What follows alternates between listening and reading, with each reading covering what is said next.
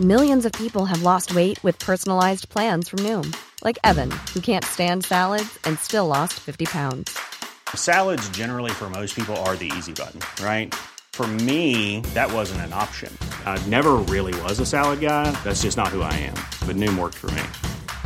Get your personalized plan today at Noom.com. Real Noom user compensated to provide their story. In four weeks, the typical Noom user can expect to lose one to two pounds per week. Individual results may vary.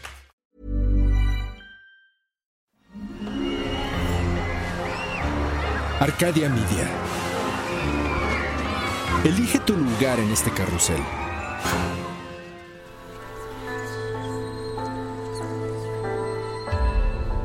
El cambio induce la transformación de perspectivas que conducen a la modificación del mundo a partir de nuestro universo personal.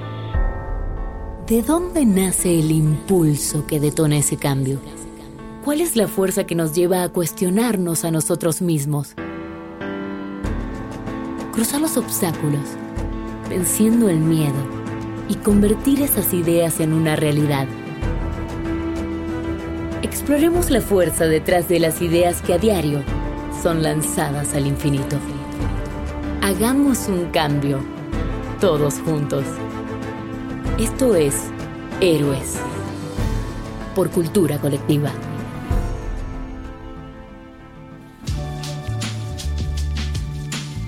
Bienvenidos a otro episodio de Héroes. Ahora en esta ocasión seguimos estando acá Luis Enríquez, director general de Cultura Colectiva, y yo, Jorge del Villar, director de contenidos de Cultura Colectiva. Y en esta ocasión vamos a platicar con una diseñadora, arquitecta, amiga por supuesto, que digo, ahora ya es socia de Ezequiel Farca en el, despacho Farca, Farca Grapín de, de Arquitectura y Diseño, que es uno de los principales expositores de arquitectura tanto en México como en el extranjero y pues digo, ha, desarrollado muchas obras que, que, vale mucho la pena, vale la pena que lo revisen y lo chequen. Y pues además de esto, pues desde hace muchos años ha, sido una muy gran amiga y pues me da muchísimo placer estar aquí, aquí platicando contigo. Y pues primero que nada, bienvenida Cristina. Y pues para empezar con la, una buena pregunta es, ¿en qué momento decidiste quiero construir? Hola, mil gracias por la oportunidad. Eh, estoy muy contenta de estar platicando con ustedes. Y pues, ¿en qué momento decidí empezar a construir? Yo creo que no lo tengo muy claro. Yo sabía que quería dedicarme a algo creativo, a alguna profesión creativa. Desde chica siempre me ha gustado pintar y pensé que iba a estudiar artes plásticas o que por ahí iba mi carrera. Em, la realidad es que no tenía nadie cercano arquitecto ni constructor. No entendía lo que era hacer arquitectura, no, no me quedó claro hasta que alguien cercano a mí en una clase de pintura, un señor que iba a las clases conmigo, me comentó lo que hacía y me explicó lo que hacía, ¿no? Entonces hasta ese entonces entendí en la preparatoria lo que significaba ser arquitecto. Y me di cuenta que podía, podía yo chance encontrar ahí como algo que me pudiera apasionar, porque siempre desde chica también me gustaba como construir casas de mis muñecas y o sea, agarraba papel de mi casa y levantaba muros en el piso de mi cuarto y, me gustaba imaginarme los espacios este, de una manera pues muy inmadura y muy este, o sea, lúdica, pero ahora que me pongo a reflexionar de eso, pues me di cuenta que estaba ya creando espacios, ¿no? Desde esa edad. Entonces, este, pues ya en la preparatoria cuando te dicen, oye, tienes que saber a qué te tienes que dedicar, pues me puse a, investigar más sobre arquitectura y, y me interesó mucho y me fui a estudiar a Monterrey porque en Monterrey tenían un pues tenían como una escuela de arquitectura en el TEC más enfocada en arte que en la parte técnica, digamos, de la arquitectura. Y me gustó mucho los profesores que daban clases, como las, este, las opciones que tenías de irte a estudiar fuera. Y pues por eso acabé allá estudiando arquitectura. Y luego, luego la primera, o sea, el primer semestre me di cuenta que era para mí. La mayoría de las clases eran a mano alzada te ponían a dibujar láminas y láminas y láminas de lunes a viernes, este, de, o sea, bocetos de, ya sea de geometría, de mano alzada, entonces como que todo eso me súper interesó y, y, pues fui aprendiendo todavía más de la arquitectura durante la carrera. Y yo creo que hasta hoy en día sigo aprendiendo, ¿no? Lo que es crear arquitectura, pero, pero desde, desde que empecé a, a estudiarla realmente me di cuenta de la pasión que tenía por eso, ¿no? Por la teoría, por la parte artística, por la parte técnica y pues por todo lo que conlleva el hacer un proyecto arquitectónico, que es un proceso súper complejo, pero bien interesante, ¿no? Oye, cuando me, llamó mucho la atención cuando dijiste, yo ya sabía que esto era para mí, o sea, descríbenos un poco qué es ese sentimiento o qué, qué es lo que te diste cuenta en ese momento, qué sentiste, o sea, ¿por qué dijiste esto es para mí? Pues porque encontré un lugar donde podía expresarme creativamente y que de, alguna manera esa expresión creativa podía darle servicio a alguien, ¿no? Al final el hacer arquitectura es dar un servicio, es crear para alguien más, es para, o sea, estás haciendo un trabajo para otra persona para que puedan vivir en un espacio digno, para que puedan estar en un espacio digno. Y creo que es súper como rico poder hacer algo que te gusta porque estás expresándote artística, artísticamente, pero también es funcional. ¿no? Entonces, este balance que tiene la arquitectura entre mucha gente puede decir que no es arte, igual y no, pero al final te ayuda, a mí me ayuda a expresarme y creo que es algo como interesante, ¿no? Encontrar ese, ese punto medio también. Algo que me, que me viene mucho en la cabeza en esta plática y es algo que como creativo y viendo muchos creativos pasar por ese proceso de, lo que estoy haciendo realmente pues es mi expresión creativa, es una propuesta mía, es arte, ¿no? De alguna forma y pues eso, ¿cómo ves tú la parte, digo, la arquitectura es arte en un principio, pero cómo también cuando hay esta inmersión en que el trabajo es para un cliente o es para para alguien más que lo va a vivir y lo va a disfrutar, ¿cómo, cómo lidiar con eso y cómo también saber que puedes hacer tú tu expresión en el proyecto, pero que a final de cuentas tienes que, tienes que tomar en cuenta la, voz del cliente? Digo, yo creo que al final lo haces porque, o sea, yo creo que los grandes arquitectos lo que, lo que nos han enseñado, mínimo a mí, es que independientemente de la situación en, en donde vas a diseñar, independientemente del sitio, del cliente, de los recursos, de todo el contexto urbano, social, económico, o sea, todo, si eres como muy, como, si siempre eres, o sea, eres constante en, tu manera de diseñar y cómo atacar un problema, porque al final estás resolviendo un problema con diseño, ¿no? Tengo una problemática de que necesito eh, una casa, tengo una problemática de que necesito un espacio de trabajo, tengo una, una problemática de necesito un, este, un museo, ¿no? Y, y, dentro de, de, esa tipología que te piden, pues tienes que resolver muchas cosas, ¿no? El flujo, pero que funcione el aire acondicionado, pero que funcione eh, la circulación este, o ventilación natural. Y entonces, con todos estos problemas o, o, o temas que, que, rodean la arquitectura, ¿cómo sigues siendo constante en atacarlas de una manera funcional, pero también estética, ¿no?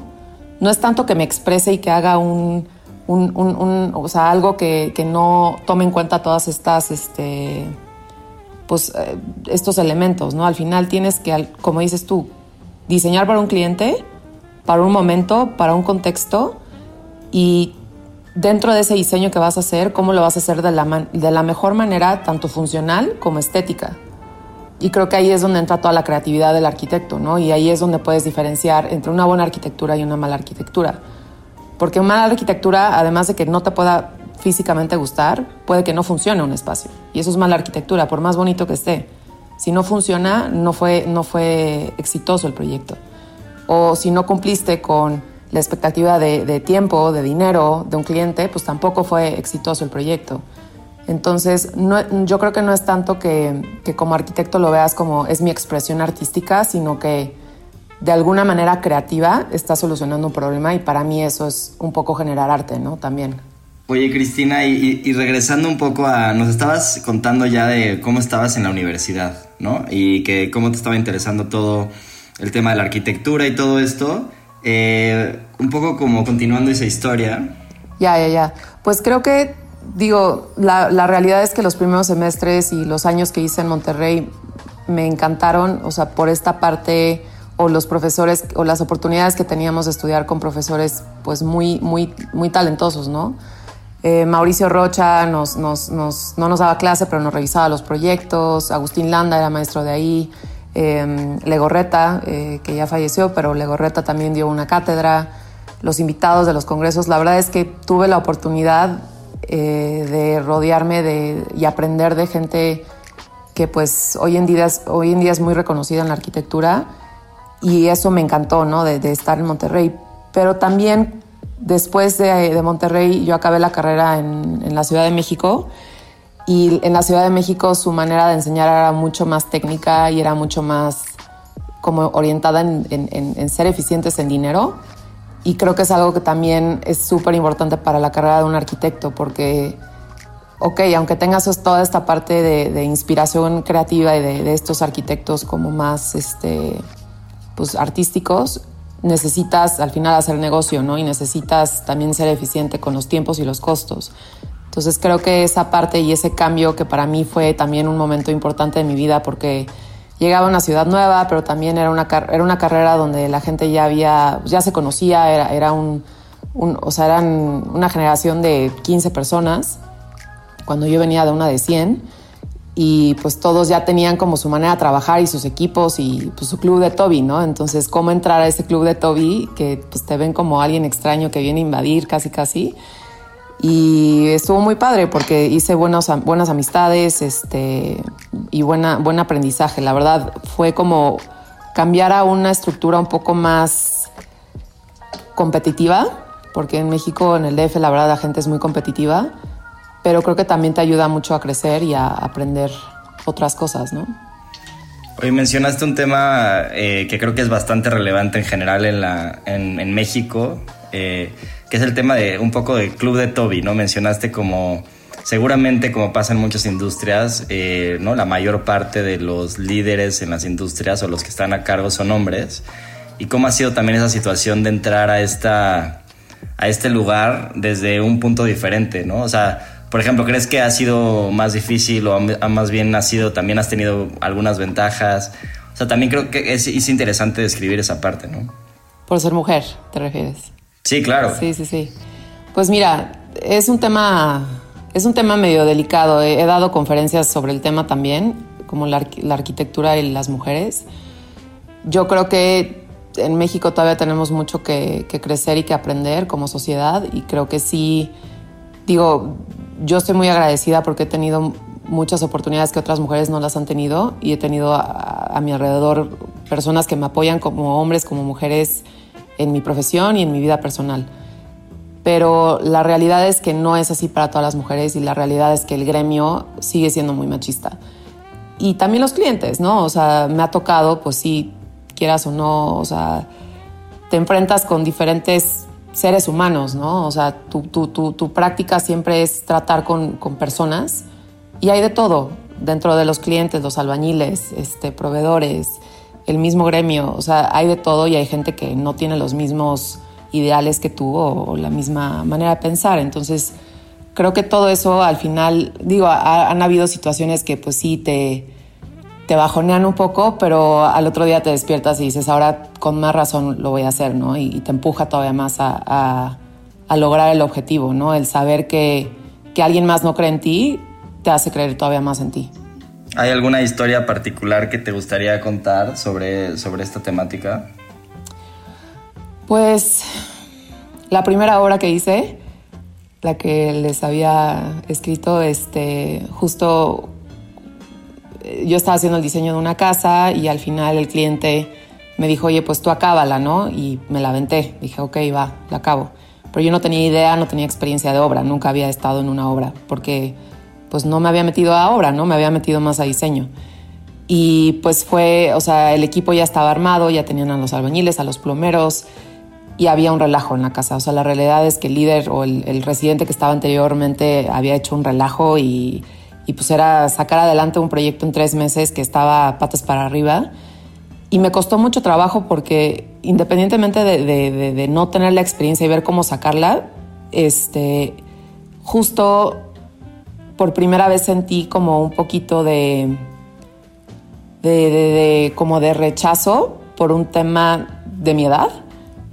Y yo entendí también de género, ¿no? Porque por X o Y pláticas que surgieron cuando yo platicaba con los maestros de obra y todo. Entonces, me refiero con ese equipo, ¿no? Con, el equipo de albañiles, de plomeros, etcétera. Me costó trabajo ganarme su confianza yo sí sentí que era por un tema de género, igual y no, pero eh, creo que eso me ayudó a decir, bueno, está complicada la situación, ¿cómo le hago? Y pues ni modo, o sea, me los gané, hubo gente que tuve que correr eh, y reemplazar, un plomero que se la vivía fumando marihuana y puso literal los, o sea, siempre que lo buscaba estaba en el techo fumando marihuana y aparte cuando prendimos el agua caliente, del maneral del agua caliente salía agua fría y del agua fría salía agua caliente, literal. Y ya estaba todo el mármol colocado.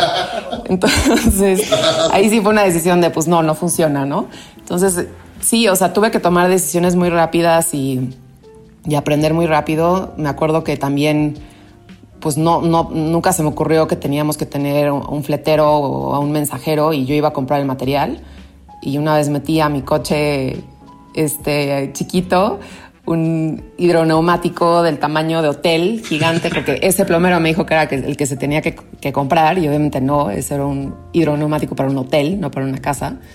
Y ahí voy con mi coche, con el hidroneumático, en todo constituyentes. Entonces, justo, o sea, esas historias, la verdad es que, pues fueron muy, fue muy, pues muy ingenuo de mi parte en ese momento, pero es lo que me hizo crecer y aprender y entender que se necesita hacer equipo con mucha gente para poder lograr sacar un proyecto, ¿no? Como estos. Creo que ahí como un poco voy viendo como, ¿no? En varios detalles que vas hablando, como este tema de, de una visión muy, pues muy hacia el detalle y muy orientada hacia el resultado, ¿no? O sea, como que creo que esa parte de, de sí, como dices, poder plasmar lo que tú eres y lo que tú quieres expresar en una obra o en una solución creativa para algún cliente, pero también, ¿cuál dirías en esta visión, en esta parte de cómo después de esta caída, ¿no? Y después de esta tu primera obra, ver, ver, ver, tener esos problemas que yo creo que para cualquier arquitecto, cualquier ¿no? empresario que empieza, pues es muy normal tener esas vivencias y más cuando estás tan joven. Pero ¿cómo, ¿cómo tú identificas que tu visión se fue formando en esos momentos y que también, y creo que hay que decirlo, te ha llevado a tan rápido tener como un ascenso en un mundo, pues no pues, no tan sencillo, ¿no? Yo recuerdo cuando platicábamos muchos hace muchos años que era como, puta, ¿cómo, cómo llegar a esos, a esos lugares en donde ya estás ahorita, de cierta forma, y de una forma de, puta, pues fue hace 5, 6, 7 años y que sí ha sido una madriza y, y no cuando, cuando, cuando, cuando ves toda la chamba que involucra detrás, pero ¿cuál es esa visión y, y, qué crees de lo importante que pasó en ese momento que te, que te formó? Pues yo creo que todas las experiencias que me han tocado digo, la verdad es que estoy muy agradecida justo por ese crecimiento tan rápido que, he tenido. Eh, yo me gradué en 2012, entonces, este, pues sí, o sea, ahorita ya tener tantos proyectos realizados y, poder estar trabajando en México, en Estados Unidos, en, ahorita estamos en unas casas en Arabia Saudita. O sea, todo eso, pues nunca, la verdad nunca me lo hubiera imaginado. O sea, no era tampoco mi plan. Mi plan era poder crear, ¿no? O sea, yo creo que al final y, no lo ha sido. Yo creo que no, no dejo que eso me, me, me, abrume y al revés, ¿no? O sea, es como, ok, ¿qué sigue? ¿Qué sigue? Ok, Arabia Saudita, me buscaron Arabia Saudita. Está bien, lo conocí y vente, te enseño y no tengo idea de la cultura, no sé cómo lo estamos haciendo, pero pues va, ¿no? O sea, sabré cómo hacerlo en el momento y yo creo que eso es lo importante, ¿no? Aventarte, no, no sabes lo que va a pasar, si va a ser bueno o va a ser malo pero yo creo que si te interesa tu profesión o lo que estás haciendo en ese momento, no te puede salir mal, ¿no? Entonces, o sea, al final, yo creo que ahorita que me acuerdo de todo, siento que fue ayer, o sea, siento que sigo aprendiendo y que sigo en pañales, pero también creo que es un tema de creértelo, ¿no? De entender dónde estás, lo que has logrado, o sea, el equipo ahorita que tengo, la verdad, la estructura que he logrado, estoy muy orgullosa de eso y, y luego no lo veo, ¿no? No digo, órale, wow, o sea, es tanta gente que, trabaja conmigo en esta estructura y que todos traen la camiseta puesta. O sea, eso también es algo importante, yo creo que como, como empresario, ¿no? O sea, una cosa es como arquitecto y, siendo individualista, pero también en qué, en qué, en qué has ayudado y en, qué has aportado aparte de tu obra, ¿no? Y creo que sí, luego te pones a pensar todo lo que, lo que has vivido y, y no te la crees. Oye, ah, justo ahorita que nos estás contando un poco lo, que has logrado, algo que también nos platicabas antes es que eh, entrar a un despacho internacional es algo que te forjó muchísimo, ¿no? Eh, cuéntanos un poco sobre esa parte de, tu vida. Pues yo al principio, recién graduada, em, bueno, de hecho seguía en la carrera, eh, vi una vacante de un despacho que admiraba. Yo creo que en, la carrera siempre este tema de Star Architect, ¿no? O sea, es muy importante para los, para los estudiantes, ¿no? Y más ahora que todos ven muchísima información en redes sociales y que piensan que porque alguien tiene muchísimas este, artículos es un buen arquitecto. Y creo que es algo que está un poco mal, ¿no? De la arquitectura, que luego tú piensas que es una buena arquitectura y, ya la gente no, no, no, lo, no, la lee de fondo, ¿no? No se pone a estudiar el proyecto. Si no ve la foto bonita, dice, ay, wow, está increíble, ¿no? Y este es un buen arquitecto. Y yo creo que, que no, hay que hacer su research, hay que meterse bien a entender el porqué de, de esa arquitectura para poder afirmar que es una buena arquitectura. Pero bueno, en la, en la carrera todos obviamente teníamos a estos Star Architects que admirábamos y pues vi una vacante y apliqué, me dieron el trabajo y pues fue un poquito como pues estás empezando y tus labores van a ser estos y yo acepté porque fue pues lo voy a hacer porque quiero estar ahí, porque es el mejor lugar donde estar para aprender. Y la realidad es que los, las labores que estaba haciendo no tenían nada que ver con arquitectura, o sea, eran desde comprar un boleto de avión hasta hacer un, un, un tema de digital, o sea, de, diseño gráfico. Entonces, pues me di cuenta que, que, aunque yo quería, pues no era por ahí y pedí entrar al área de proyectos. No se podía en ese momento porque no había suficientes proyectos y pues decidí, decidí salirme, ¿no? La realidad es que me costó mucho trabajo tomar esa decisión porque por un lado decía es que ya estoy aquí, ¿no? Pero por otro lado estaba muy frustrada porque no estaba haciendo lo que me gustaba y que no me importaba entrar a una obra y empezar a justo a, a corretear un plomero, o sea, donde fuera, pero quería estar involucrada con mi profesión y sabía que ahí no lo iba a lograr, ¿no? Entonces, pues decidí salirme y, y, ver qué pasaba y fue cuando ya después empecé a trabajar con Ezequiel en la primera casa que se hizo en el despacho. Ezequiel es un diseñador industrial que fue muy, bueno, es muy reconocido, pero ya desde hace 25 años y el despacho estaba conformado pues como de ocho interioristas y diseñadores industriales y yo entré a, a, llevar el primer proyecto arquitectónico que se estaba haciendo en, el despacho. Ezequiel ya vivía en Los Ángeles, se fue a vivir allá. Entonces como que muy orgánicamente se empezó a dar todo. Empecé a dirigir el, área, el taller o crear un taller de arquitectura dentro del despacho, a contratar a gente de arquitectura. Empezamos a tener más proyectos de arquitectura Después, pues orgánicamente empecé a dirigir la oficina y pues decidimos ser socios poco tiempo después porque también en la parte de diseño compaginábamos muy bien y creo que eso es algo que no encuentras mucho, ¿no? O sea, creo que el poder tener un socio en el área de diseño es complicado porque la realidad es que hay un tema de egos. Como arquitectos, el tema del ego siempre es lo peor de un arquitecto y pues poder tener esta química de diseño con alguien digo mínimo para mí, sé que para él fue, fue algo interesante y algo que valía la pena explorar. Entonces decidimos ser socios, yo me dediqué 100% a la oficina de México, a estructurarla, a pues atraer más clientes, a, vender más proyectos de arquitectura como tal y poder entregarle al cliente un proyecto completo, ¿no? De arquitectura con interiorismo y con diseño industrial. Entonces hoy en día los proyectos que hacemos literal es como hecho a la medida para el cliente donde pensamos en la silla y le diseñamos la silla para su espacio y también pensamos en el espacio. Oye, dentro de, digo, aparte de este, de estar en este despacho y, trabajar con Ezequiel, eh, hay dos cosas que nos estabas platicando que creo que podemos meter en un, solo lugar. Eh, una es un, momento que tuviste muy especial en el cual viste una conferencia al lado de un arquitecto muy reconocido este, que creo que es una historia bastante interesante. Y la otra que creo que nos podríamos ir también un poquito después es, este, yéndonos un poco con el sentido del podcast, es este momento en el que te sentiste un héroe, este, pues también haciendo casas para gente que no necesariamente es gente de muchos recursos y más bien al contrario, ¿no? Como que también apoyando de una manera muy diferente, ¿no? Claro. creo que son dos historias este, bastante interesantes que, que nos podrías platicar. Pues sí, digo, durante la carrera em, había un programa que lleva un, maestro que se llama Pedro Pacheco, que está muy interesante, se llama 10 por 10. O sea, vienen muchos estudiantes o iban muchos estudiantes de fuera, de Australia, de diferentes universidades a aprender de él. Y era un programa que, donde le hacíamos los estudiantes, diseñábamos casas para gente de bajos recursos que vivían en, las faldas del Cerro de la Silla, Monterrey.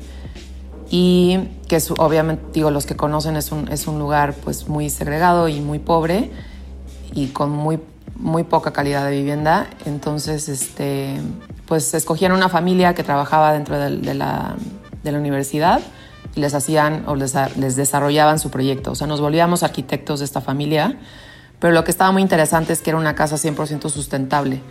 O sea, era una casa que por fuera se veía contemporánea, una casa como de, no sé, habrán sido 85 metros cuadrados. Em, y toda estaba hecha, por ejemplo, esa que hicimos, estaba hecha, los muros estaban hechos de, de puertas de, de, refrigerador, porque eso es muy aislante y las puedes, o sea, las empresas que no las usan porque tienen un rayón las tiran.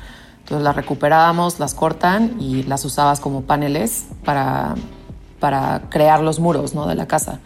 Y todo era con elementos reciclados o etcétera. Entonces me empecé a, bueno, aprendí más de este tema de arquitectura sustentable y también de cómo, cómo, cómo debes de tú también como arquitecto aportar a la sociedad, ¿no? Y a todo tipo de sociedad. Y creo que es algo que luego también nos perdemos ya en la profesión y siempre es muy importante regresar. Ahorita yo personalmente me estoy metiendo más también a ese tema otra vez y estoy estudiando y leyendo mucho sobre vivienda, sobre urbanismo y cómo puedo apoyar y cómo voy a aportar de ahora en adelante y más con el tema del COVID.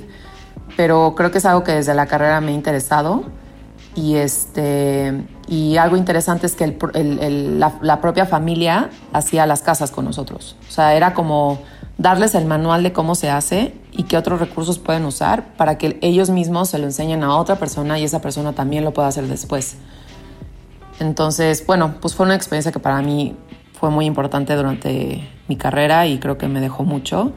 Hoy en día, en los proyectos que hacemos, yo me he metido mucho a, estudiar sobre cómo hacer estos proyectos sustentables los que estamos haciendo y los clientes que tengo, ¿no? O sea, ahorita tengo que entender, tengo estos clientes, al final son, son clientes que tienen el poder adquisitivo para poder meter métodos pasivos en sus casas para poder hacer una casa sustentable. ¿Por qué no lo están haciendo? No, porque si ves esta tipología de vivienda, mucha gente no lo hace. Mucha gente no le interesa tener captación de agua pluvial, este, celdas fotovoltaicas, lo básico, ¿no? Que, que hoy en día ya se puede comprar, pero hay otros tipos de sistemas mucho más sofisticados que estas personas pudieran adquirir y no las están adquiriendo. Entonces, para mí fue como, lo tenemos que hacer en todos los proyectos, no me importa cómo, pero lo vamos a meter. Entonces, yo del, del propio dinero, del, o sea, de, nuestro, de nuestra utilidad,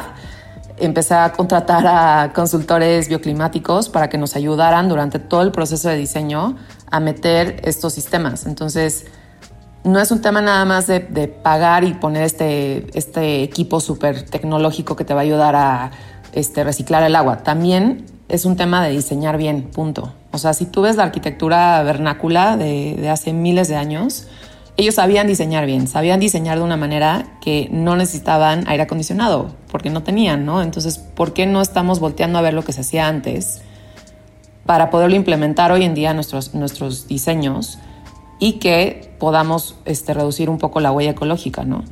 Entonces, hablando de todo esto, que digo, no los quiero aburrir con todo el tema, eh, me invitaron a dar una, una conferencia en la UNAM.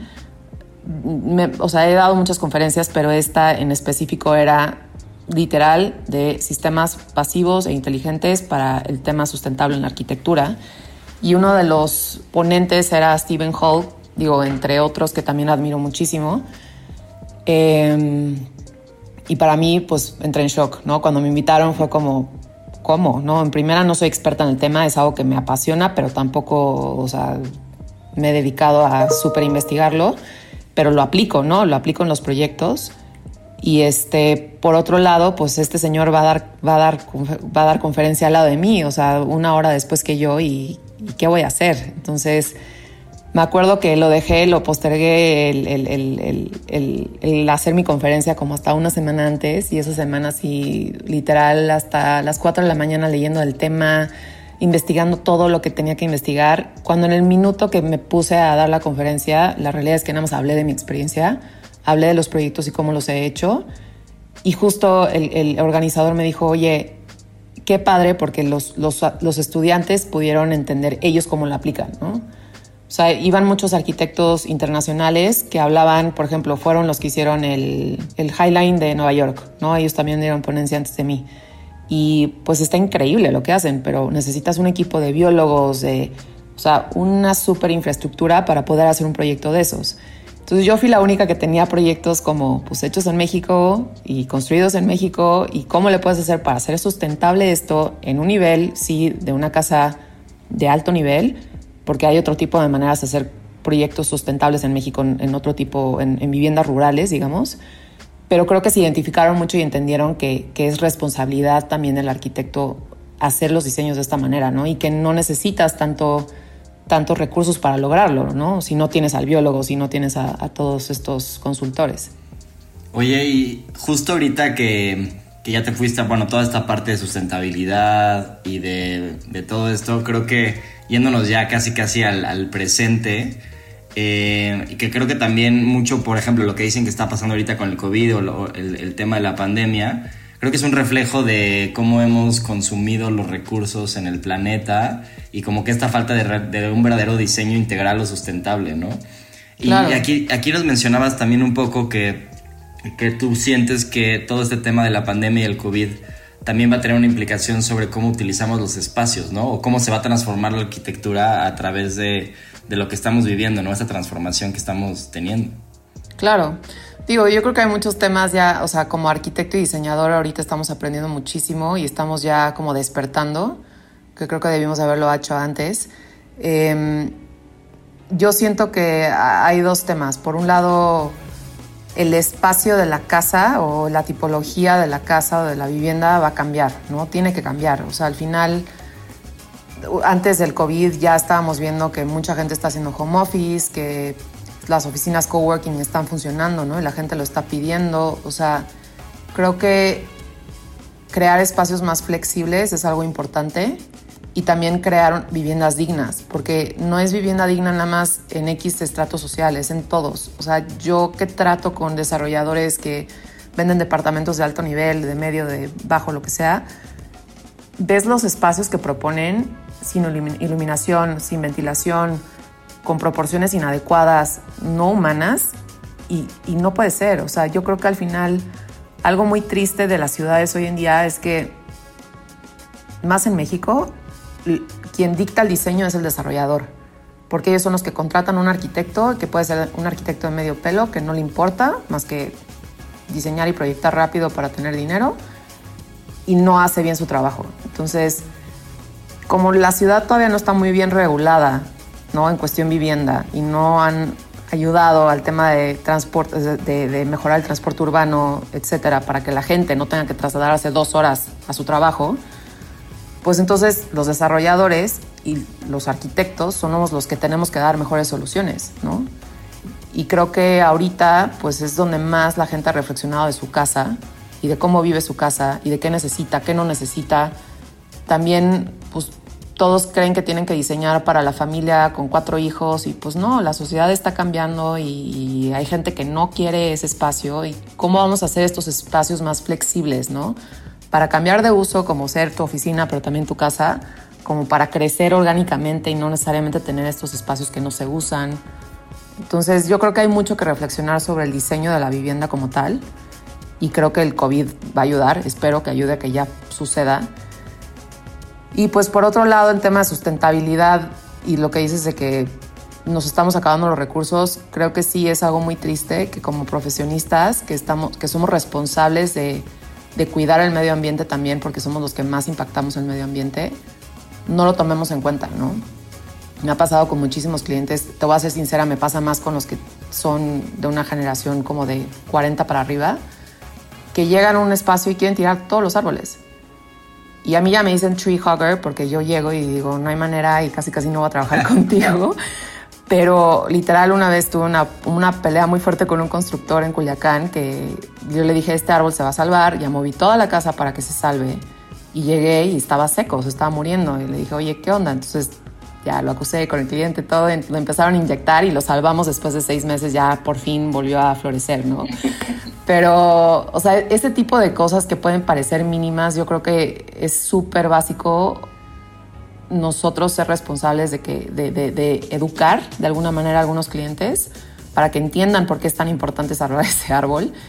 Y, también lo que tú propones, pues, no sé, en una casa que le hice a, unos amigos el año pasado, compraron un terreno de como 5 mil metros cuadrados en el bosque, precioso. Y diseñamos la casa justo alrededor de la topografía para no excavar de más y de los árboles, para no tirar ningún árbol. Nos costó muchísimo trabajo porque ni siquiera es dinero, es tiempo tuyo de pensarle como diseñador, de arquitecto. Pensar, pensar, pensar cómo, cómo, cómo. Por fin lo logramos. Ya se estaba construyendo la casa y todo. Y en un puente, el vecino de al lado llevó a quién sabe cuántos, este, eh, bueno, camiones y quitó todos los árboles de su terreno. De un terreno como de 3.000 metros. Todos. Unos encinos preciosos que tenían miles de años los tiró todos. Entonces obviamente yo también la casa la tenía con unos ventanales viendo esa vista de ese terreno y pues claro que ya está espantoso, ¿no? Y ahora veo un muro de tabique del vecino. Pero no está bien, o sea, no está bien que el arquitecto que ese cliente haya contratado haya permitido que eso pasara. Ya, ok, la ciudad y, y, toda la reglamentación que hay en México no funciona y puede hacer eso que realmente no está permitido, no entiendo por qué no está en la cárcel, pero mínimo, si ya eso no funciona, tú como arquitecto sé ético y no dejes que eso pase, ¿no? Y así hay muchos temas, ¿no? En cuestión sustentabilidad en, en, arquitectura. Oye, Cris, a mí, durante toda la plática como que veo que sea, tienes una pasión, o sea, creo que no solamente la parte de arquitectura, sino como un poco todos los, todos los temas como un poco que abordas y que, que te van interesando, ¿no? Y que van hilando como todo tu desarrollo pues como que no nada más es un tema intelectual, ¿no? O sea, como que veo que la parte pasional y esta parte como también de, de obtener como, no sé si la palabra adecuada es justicia o, o, ciertas, ¿no? ciertas vivencias que tal vez, o sea, a mí me impactan mucho porque de repente pues platicando con gente que es, ¿no? Periodista o o, políticos o empresarios, pues de repente decir, oye, puta, pues quiero cambiar al mundo haciendo esta empresa que genere tanta lana y que lo reparte la gente o que o generar un nuevo, ¿no? una nueva política pública, una investigación que cambie el curso de un país, pero o sea, a través de la arquitectura tener como tanta pasión, cómo lidiar también de repente con la parte negativa, ¿no? O sea, con la parte como de, ¿no? De, de, de, vivir esto y ver una, una, un bloque de tabique o o que las regulaciones o los desarrolladores no cumplen con, ciertas cosas, o que las regulaciones en México son una, ¿no? están muy, muy fuera. O sea, ¿cómo, cómo, no, cómo, ¿cómo no te has desmotivado y cuál es como un poco ese punto que tú crees que te lleva a regresar a decir, pues ahora no nada más voy a salvar el árbol, sino voy a ir a ver cómo le hago para que el vecino no, no, haga, no haga eso, ¿no? O sea, ¿cómo lidiar con eso también? Pues sí, la verdad es que no, no es fácil, o sea, sí hay veces que hago muchos corajes. Este, pero yo creo que al final, mientras todos pongamos nuestro granito de arena, sabes que algo bueno va a pasar, ¿no? O sea, creo que en todas las profesiones seguramente existe bueno y malo y también seguramente en decisiones que yo he tomado ingenuamente no, no, no sabía que eran malas, ¿no? Y puedo mejorar. Yo creo que al final, mientras todos tratemos de hacer bien nuestro trabajo y ser éticos, puede funcionar, ¿no? Y si no funciona, pues no todo está en tus manos, ¿no? Tampoco, o sea, dentro de lo que yo pueda hacer y todo lo que pueda abarcar, porque también soy humano y no puedo hacer tanto, lo quiero hacer bien. Y ya lo demás que venga, pues tampoco puedo estar frustrada, ¿no? Aunque me frustra. La verdad sí es algo con lo que me estreso bastante y creo que también es algo que todavía tengo que trabajar, pero por ejemplo ese tema de los árboles del vecino sí estuve a dos de de yo irlo a meter a la cárcel literal, pero entendí que no era por ahí y que mejor siguiera yo con mi camino y, haciéndole entender a mis clientes porque sí es importante no hacer eso, ¿no? Y va de la mano también con el tema de los artesanos, también, digo, no lo hemos platicado, pero nos encanta, como en todos los proyectos, involucrar a artesanos y a talleres o oficios mexicanos. hemos hecho muchas colaboraciones o, o en nuestros proyectos siempre involucramos a alguien que pueda aportar como toda esa técnica con un material. Y creo que es algo que lo hemos hecho, digo, además de por apoyar, lo hacemos también porque es algo orgánico. Yo creo que cuando estás diseñando un espacio, sea aquí, sea en Estados Unidos, sea en Arabia Saudita, sea en España, quieres entender qué está a tu alrededor, ¿no? Para ser sostenible, justo, para usar los recursos que tienes a tu lado. Y en México somos tan afortunados de tener gente tan talentosa en la manufactura de o en el manejo de ciertos materiales como la piedra, como el mármol, la madera, que, o sea, cómo no los vamos a usar, ¿no? Cómo no los vamos a involucrar en el proyecto. Y creo que es algo que todo arquitecto y todo diseñador en México tiene que, explorar más, entender qué talleres existen, qué materiales diferentes existen en México para que los puedan aplicar en sus proyectos de una manera contemporánea, porque la realidad es que también hay un problema con la artesanía, ¿no? La gente pues no la consume porque ya está buscando algo, nuevo, algo más innovador.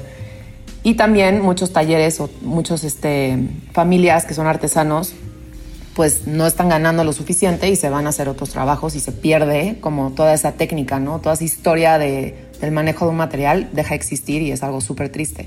Entonces, justo tú como diseñador y como arquitecto, ¿cómo llegas y con ellos colaboras para hacer un, un producto que sí hoy en día va a ser más comercial y la gente lo va a querer? Y entonces sigues teniendo estas técnicas vivas, presentes en México y en el resto del mundo.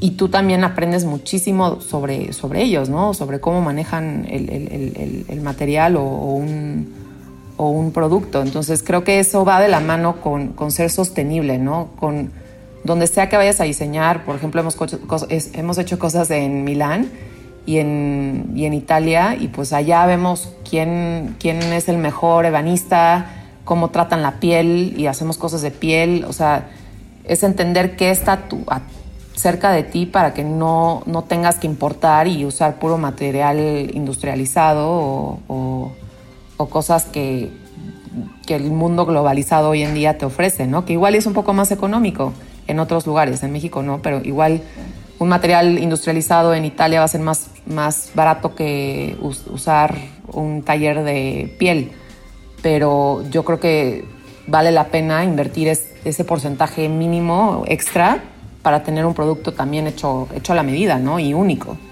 con una historia detrás. De acuerdo, creo que, creo que podríamos ampliar la definición de sustentabilidad, no nada más como el balance de los recursos que se utilizan en una construcción como para también ¿no? dar de regreso a la naturaleza, sino también como el balance entre cómo utilizas, eh, ¿no? Agarras cosas o de las raíces, por ejemplo, mexicanas o de la cultura mexicana o de lo que ya venimos haciendo o del conocimiento este, popular o de diferentes sectores y se integran esos también en como las construcciones modernas, ¿no? Es una, una especie como de sustentabilidad completa, ¿no? Es el balance entre el pasado, el, presente este, y entre los elementos al mismo tiempo, ¿no? Oye, un poco ya para, para ir cerrando la, la conversación, eh, que nos contaras un poquito de qué viene para ti en el futuro y cuáles son los sueños que, te motivan. O sea, qué es lo que hoy te levantas en la mañana y dices, híjole, está increíble que voy a estar haciendo esto eh, hacia cabo y qué es lo que te está motivando ahorita, ya para un poquito ir cerrando la, conversación. Pues yo creo que los proyectos que tengo en puerta, o sea, siempre lo, que es muy interesante de esta profesión es que cada proyecto es diferente, ¿no? O sea, cada, es como un ciclo nuevo cada que te llega un cliente nuevo porque conoces un mundo completamente diferente, una persona nueva y a muchas más con las que vas a colaborar. Y creo que la verdad lo que me motiva cada día que me despierto son los proyectos que tengo ahorita en puerta y en verlos realizados, ¿no? Porque como te decía, para llegar de un punto A a un punto B en la arquitectura, híjole, hay cien mil cosas, o sea, elementos y experiencias que lo conforman. O sea, creo que es súper complejo. O sea, la gente luego igual y ve como el edificio ya hecho, pero yo cada que voy a una casa que terminamos o un proyecto ya terminado, me acuerdo de cada historia, de cada material, de cada... O sea, es un, es un montón de... O sea, el, el proceso es muy, muy, muy complejo, ¿no? Entonces yo creo que el proceso es lo más interesante y lo tienes que hacer lo más interesante porque es tu día a día, es tu vida el proceso, no tanto tu casa terminada, sino todo lo que viviste y lo que te hizo llegar a terminar esa casa. Entonces yo creo que lo que me motiva hoy en día es disfrutar más ese proceso. Creo que también al tratar de haber, o sea, de estructurar la empresa y de volverme un poco empresaria, perdí un poco el tiempo para diseñar, que era algo que me frustraba en algún momento. Y hoy en día que ya tengo ese tiempo de regreso, digo, sigo haciendo todo y balanceando todo como pueda, pero, pero creo que eso me motiva mucho. O sea, la parte de, saber que puedo enfocarme y, meterle tiempo en, el diseño de un espacio o, en coordinar al equipo para que se haga ese espacio me motiva mucho, ¿no? Y pues sí, o sea, yo creo que mientras sigamos teniendo trabajo y pueda seguir creando arquitectura, sea una casa, sea una casa sustentable, sea una casa rural, sea un museo, todo yo creo que para mí le meteré la misma pasión, ¿no? Buenísimo. Jorge, ¿quieres concluir con algo? Creo que en particular a mí con lo que me gustaría mucho como cerrar es pues, como ¿dónde crees que vas a estar o, qué crees que vaya a ser como justo en este futuro? O sea, ¿cómo, ¿cómo te gustaría a ti o cómo te verías tú trabajando o desarrollando estos proyectos en unos 3, 4 años? O sea, ¿cuál crees que sea ese futuro? Espero, espero poder hacer proyectos enfocados más en, no sé, es que la verdad no lo he pensado, pero estoy ahorita muy metida en el tema de urbanismo y de vivienda yo como por estudiarlo y sí me gustaría como involucrarme más en la ciudad, como tener proyectos que, que tengan esta conexión directa con la ciudad, ¿no? Hoy en día he hecho muchos más proyectos privados y me encantaría poder explorar eso, ¿no? O sea, me encanta la sociología, me encanta estudiar a, la sociedad como tal y, qué, qué, mejor que poder aportar algo a mi ciudad, ¿no? A, México, que lo necesita muchísimo. Y hay gente muy capaz, pero yo creo que también hay muchos problemas, como decíamos, de, o sea, políticos que, que impiden a que la gente haga buenas propuestas. Pero creo que si todos, si todos empujamos para que pase, si todos los arquitectos en México empujamos para que eso suceda y que ya realmente nuestra ciudad, ciudad mejore, creo que podemos regresarnos a todos esa calidad de vida que, ya se perdió, ¿no? Y lo estamos viendo ahorita con el COVID. O sea, la gente, por más que está muy asustada y muchos no tienen la oportunidad de seguir trabajando, los que sí también están diciendo, oye, no me gusta, ¿no? Mi día a día. O sea, no me gusta meterme al metro embarrada de todo mundo y subirme a un coche y estar tres horas en el coche. O sea, creo que tenemos que cambiar nuestra dinámica porque el ser humano se va a romper si seguimos como seguimos. Y y sé que como arquitecto puedes aportar mucho por ahí, ¿no? Entonces me, encantaría poder tener esa oportunidad de, de, aportar algo en, el tema urbanismo. Pues yo, yo, me quedo con muchas cosas positivas, creo que desde, ¿no? Como estas definiciones de sustentabilidad, la importancia de, luchar por tus sueños y no importa que estés, ¿no? Como con los, las estrellas, sino de, la arquitectura, más bien lo que importa es hacer lo que te gusta sin importar las circunstancias. Me quedo mucho con salvar a cada árbol, en, no importa en qué circunstancia, y meter a la cárcel al que, el que mate árboles. la verdad es que cosas muy, muy padres en, en, esta entrevista. Este, pues te agradezco mucho, te agradecemos mucho por estar en, en, Héroes. Y pues, pues muchas gracias. Gracias a ustedes, la verdad me encantó la plataforma que están haciendo y yo creo que hay mucha gente que, que tiene una historia que contar y que igual y puede ayudar a algo, ¿no? Yo creo que siempre es muy importante tener estos espacios de diálogo y de, de pues sí, de, de, reflexión de tu carrera, ¿no? También para mí es, es algo que me nutre mucho. Mil gracias. Buenísimo. Buenísimo. Pues muchas gracias, Cris. Que siga, que siga la pasión. Gracias.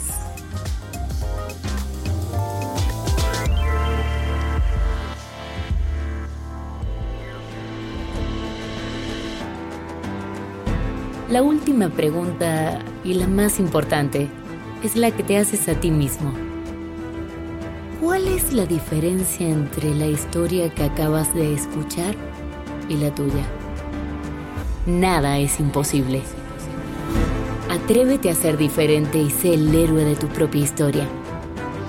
Héroes por Cultura Colectiva. Con Luis Andrés Enríquez y Jorge del Villar. Diseño de audio, Edwin Irigoyen. Música original de Claudio Trejo Hernández. Producido por Luis Eduardo Castillo en Webback Audio. Arcadia Media.